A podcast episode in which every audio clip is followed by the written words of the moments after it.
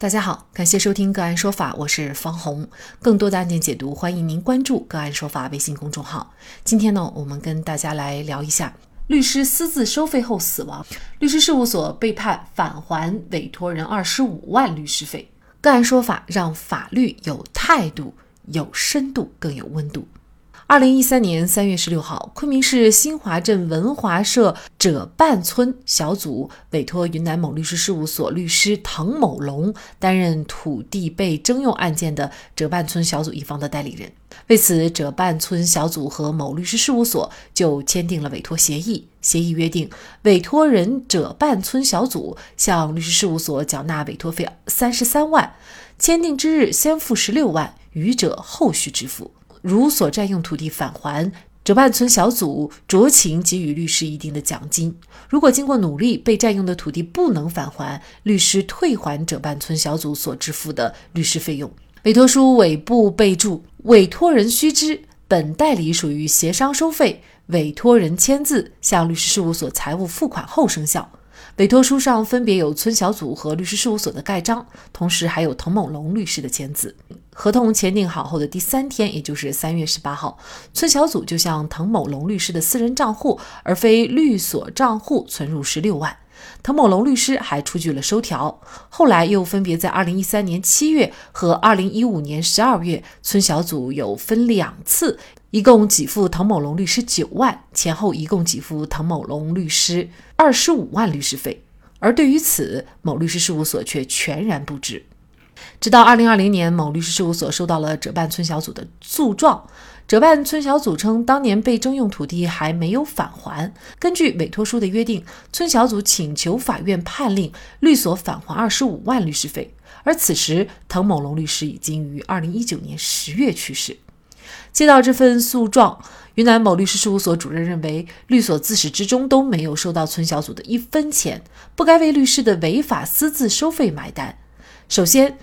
代理费二十五万由滕某龙律师收取，而非律师事务所收取，所以律所不应该承担返还责任。其次，委托书已经备注协议在原告向被告财务付款之后才生效，委托书不生效，律所承担返还义务没有事实基础和法律依据。法庭上，双方争议的焦点在于双方签订的委托协议是否有效，以及本案是否属于民事案件的受理范围。法院经过审理以后认为，虽然款项支付到唐某龙的个人账户上，但唐某龙是代理律师事务所在履行职务，唐某龙的履职行为既是律师事务所的行为。村小组和律师事务所之间构成了委托代理关系，该委托合同无论从形式上还是内容上都符合生效合同的要件，因此涉案委托合同是生效合同，属于民事案件的受案范围。法院判决云南某律师事务所返还者办村小组二十五万，律师事务所不服此判决，上诉至昆明市中级人民法院。二零二一年十月八日，二审法院驳回上诉，维持原判。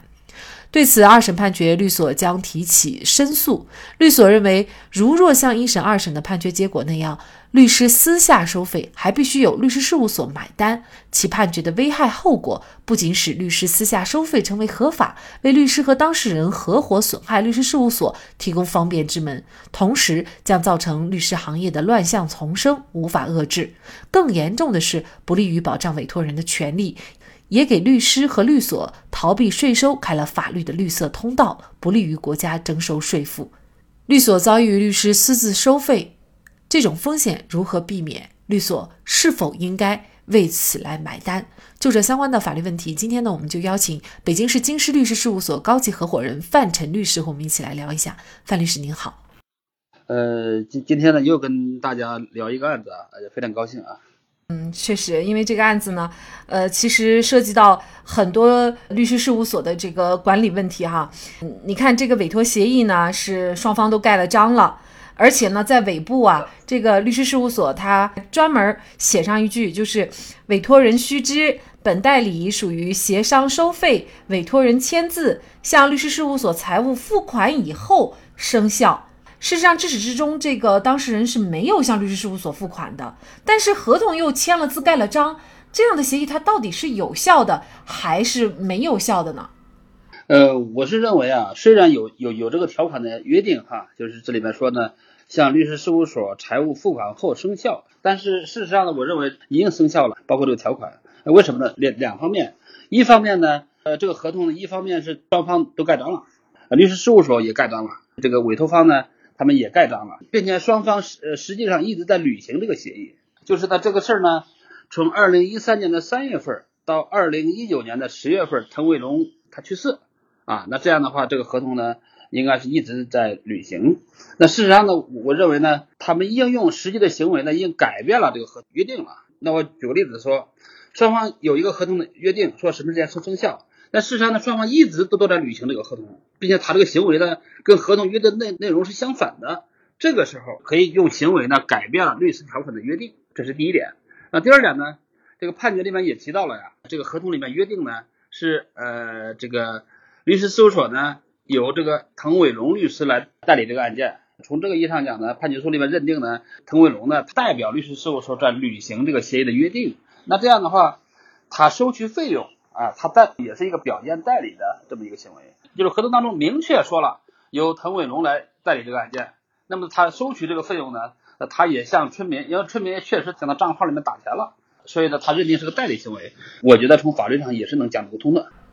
事务所在后边写上的这句话，就是向律师事务所付款后生效。其实这个是起不到什么作用的，是吗？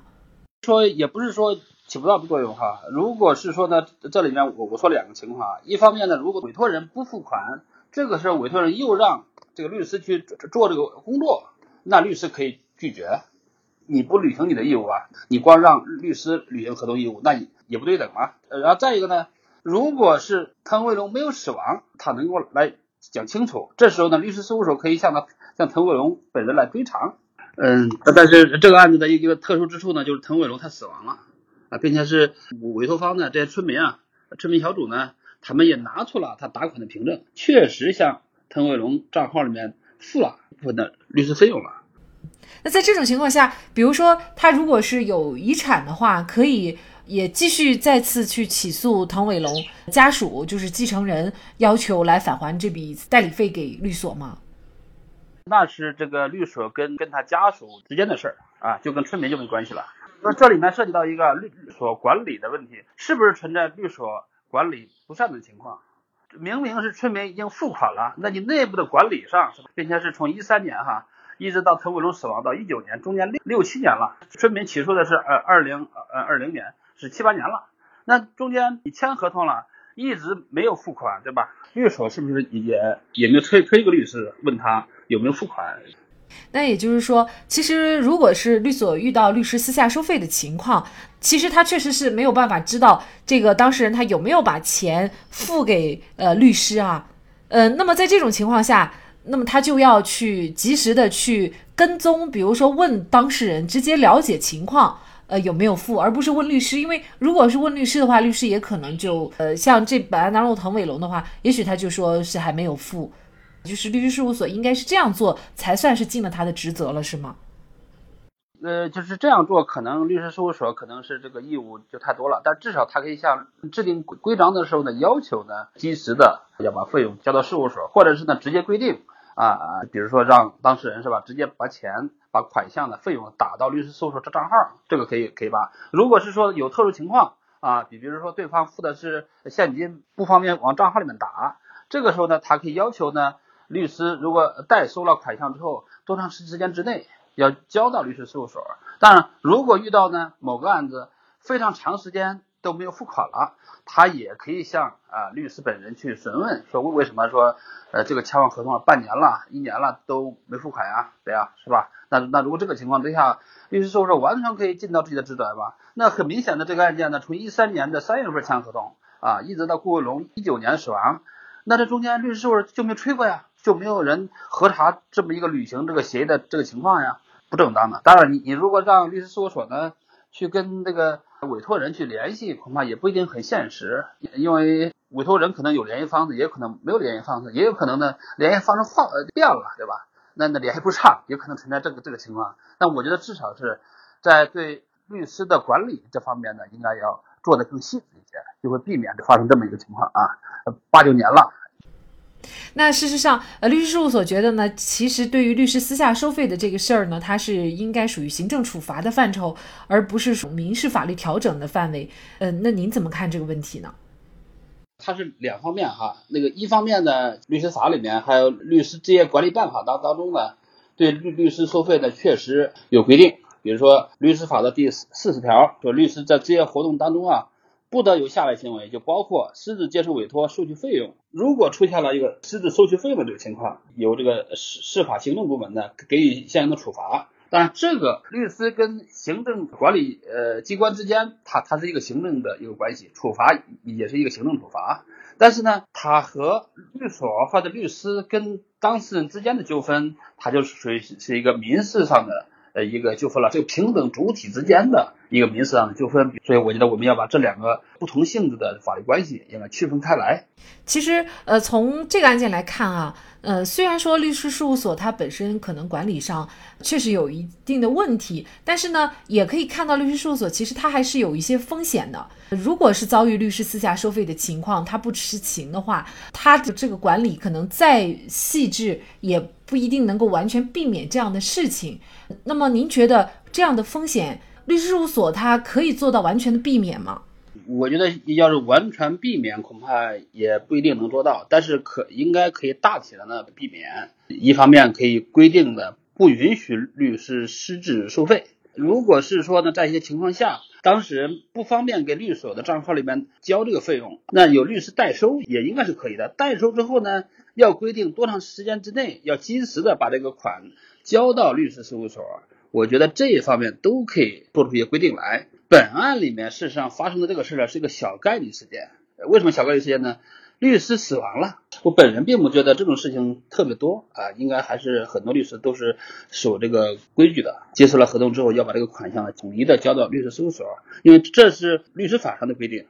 那这个事儿呢，我们看到呢，这些过程的当中啊，还要本着一个诚实信用的这么一个原则。这个包括这个合同肯定是律师事务所这个呃法律专业人士他拟定的。相对来说呢，委托方呢都不是一个非专业人士，所以呢，在约定这个协议的时候呢，应该要考虑双方权利义务的一个平等。